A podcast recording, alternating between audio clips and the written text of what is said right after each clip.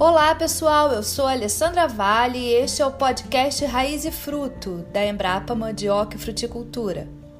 Neste primeiro episódio, vamos falar sobre a banana BRS Princesa, que vem sendo adotada por produtores de várias regiões do país e tem tido ótima aceitação dos consumidores. A variedade desenvolvida pela Embrapa Mandioca e Fruticultura veio ocupar a lacuna deixada pela banana maçã, que praticamente desapareceu da mesa dos brasileiros por ser suscetível à murcha de fusário, importante doença fúngica também conhecida como mal do Panamá. Além de ser resistente às principais doenças da cultura, o que a torna ideal para o cultivo orgânico, a BRS Princesa tem alta produtividade e sabor semelhante ao da banana maçã, por isso já vem sendo batizada pelos produtores de maçã princesa. Estou aqui com o pesquisador da Embrapa Mandioca e Fruticultura, Edson Perito Amorim, engenheiro agrônomo responsável pelo Programa de Melhoramento Genético de Banana e Plátano da Embrapa. Ele vai nos contar como foi o processo de desenvolvimento dessa variedade e o que vem sendo realizado para ampliar sua adoção pelo país. Ele também vai nos falar sobre o trabalho da unidade em relação ao fusário, tanto a raça 1, existente no Brasil, quanto à raça 4 tropical, que ainda não foi identificada no país, mas que vem causando enormes prejuízos aos bananais pelo mundo afora e recentemente chegou às Américas. Existe todo um trabalho de prevenção que vem sendo realizado junto com o Ministério da Agricultura, Pecuária e Abastecimento para fazer frente a essa ameaça aos nossos plantios.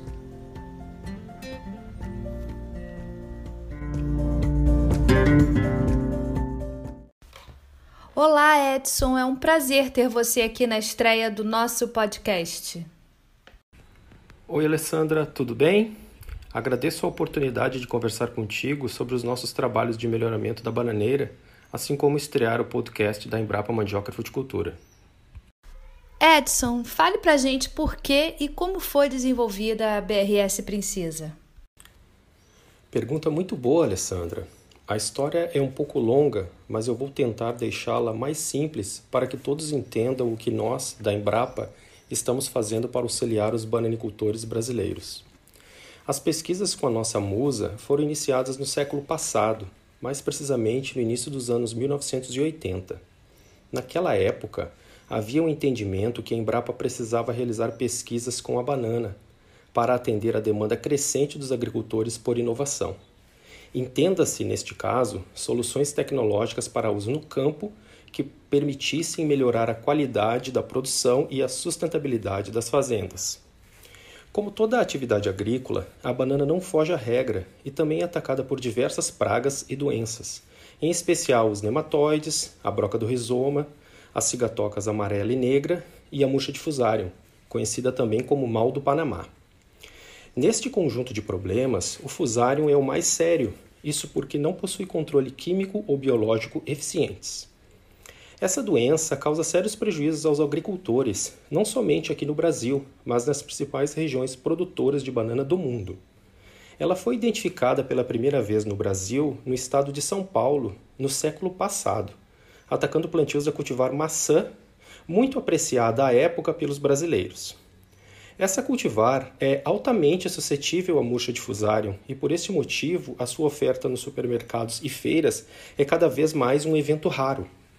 Pensando em disponibilizar aos agricultores e em especial aos consumidores frutos do tipo maçã, a Embrapa iniciou suas pesquisas com melhoramento genético, buscando desenvolver uma cultivar resistente à murcha de fusarium e que ao mesmo tempo apresentasse todas as outras características da cultivar maçã, em especial o tamanho, o aroma e o sabor. Para alcançar este objetivo, nós buscamos em nossa coleção de germoplasma tipos de banana com perfil semelhante à maçã e encontramos uma cultivar que chama-se Yangambi. Essa cultivar, nós podemos dizer que é uma irmã da cultivar maçã e por esse motivo tem todo o potencial para ser utilizada nos nossos trabalhos. O segundo passo foi escolher um diploide para realizar os cruzamentos, Aí eu preciso fazer uma pausa para explicar o que são esses ditos diploides que eu mencionei anteriormente. Essas plantas são tipos de banana que produzem sementes. Isso mesmo, sementes. Este é um fenômeno que não é comum nas bananas que encontramos nos supermercados, mas é fundamental para o sucesso do nosso trabalho de melhoramento. Bom, com essa banana diploide, que chama-se M53, nós realizamos cruzamentos com a Yangambi, lembrando né, que essa é uma cultivar irmã da maçã. Após cruzamentos, milhares de sementes foram obtidas, as quais deram origem a plantas que foram avaliadas nas nossas áreas experimentais aqui na Bahia. No meio de todas essas plantas, nós identificamos uma superior em termos de qualidade dos frutos e resistência à murcha difusário, que depois de vários anos de avaliações em diferentes locais no Brasil, recebeu o nome de Princesa e foi lançada pela Embrapa para uso pelos agricultores. Ufa, é, essa história foi longa, né, Alessandra? E olha que nós não trabalhamos somente com a cultivar maçã. Nosso principal foco hoje está nas cultivares do tipo prata, que infelizmente também são suscetíveis ao fusário. Então, é, para tentar resumir, realizamos cruzamentos entre uma irmã da cultivar maçã e um diploide, e depois de muito trabalho chegamos a cultivar princesa. Então, esse cruzamento que foi feito é o chamado cruzamento convencional. O que nós fizemos foi simplesmente imitar o que ocorreu na natureza durante a evolução da bananeira, que ocorreu na Ásia, lembrando. Naquela região, a bananeira originou-se a partir de cruzamentos naturais entre duas espécies selvagens que produziram sementes. E essas sementes deram origem às bananeiras que hoje produzem os frutos que o mundo inteiro consome e é o alimento obrigatório para praticamente todos os habitantes do planeta. Quais as principais características da variedade? Bom, vamos lá. A princesa ela é resistente à murcha difusário, tem resistência à cigatoca amarela e também à cigatoca negra. O perfil do fruto é muito semelhante à da cultivar maçã, isto porque podemos considerar a princesa como uma prima da maçã. Além disso, nossos estudos também indicam que a princesa tem tolerância ao frio e necessita de menos água para produzir seus frutos. Em resumo, a princesa é de fato uma excelente cultivar para uso pelos agricultores brasileiros. Então ela é ideal para o cultivo orgânico. Não há nenhuma limitação para o seu uso em cultivo orgânico, Alessandra. Pelo contrário, existem produtores plantando a princesa nesse sistema no norte de Minas Gerais, por exemplo. Edson, e como está sendo a adoção pelos bananicultores? Em que regiões a variedade está mais presente? A princesa tem 12 anos de mercado o tempo de adoção de uma cultivar de banana é de aproximadamente 10 anos, e nesse sentido, ela já alcançou esse momento de emplacar no mercado, e é o que de fato está ocorrendo hoje. Existem vários plantios de princesa no Brasil, desde pequenas áreas até grandes áreas, envolvendo pequenos, médios e grandes produtores. Hoje, a princesa no mercado no norte de Minas Gerais, no estado de São Paulo, no sul do Brasil, enfim, nos quatro cantos do país. A BRS Princesa está em testes também em países da África, não é? Qual é o objetivo de realizar esses testes em outros países? Isso mesmo, fizemos uma parceria com o Instituto Internacional de Agricultura Tropical na África e enviamos a princesa para teste em Uganda, Nigéria e Tanzânia. São países que consomem a banana maçã, que por lá é chamada de sucalinidze. Assim como no Brasil, por lá, o mal do Panamá também limita a produção dessa fruta. E após vários testes sensoriais, os resultados indicaram que a princesa foi muito superior a cultivar maçã local no que diz respeito ao sabor, ao aroma e à textura. Esse teste foi realizado com mais de 400 provadores, o que é bastante representativo. Hoje, a Costa Rica, assim como a Colômbia, tem interesse em testar a princesa para mercado local e também para exportação para os Estados Unidos e Europa. A BRS Princesa vem do esforço né, de se desenvolver novas variedades resistentes a doenças. Gostaria que você falasse do conjunto de ações da Embrapa para enfrentar o fusário, mais precisamente a raça 1 existente no Brasil, e também sobre o trabalho para prevenir a raça 4 tropical. Fusário é hoje um dos maiores problemas da bananicultura mundial. Existem dois tipos de fusário, chamados de raça 1 e raça 4 tropical. Há um terceiro tipo, mas este não é tão importante. A raça 1 é a que temos no Brasil e que causa doença nas cultivares dos tipos maçã, prata e pacovan. A raça 4 tropical, além de causar doença nos tipos de banana que eu falei, também ataca as cultivares do tipo Cavendish, conhecidas aqui no Brasil como bananas d'água ou banana caturra.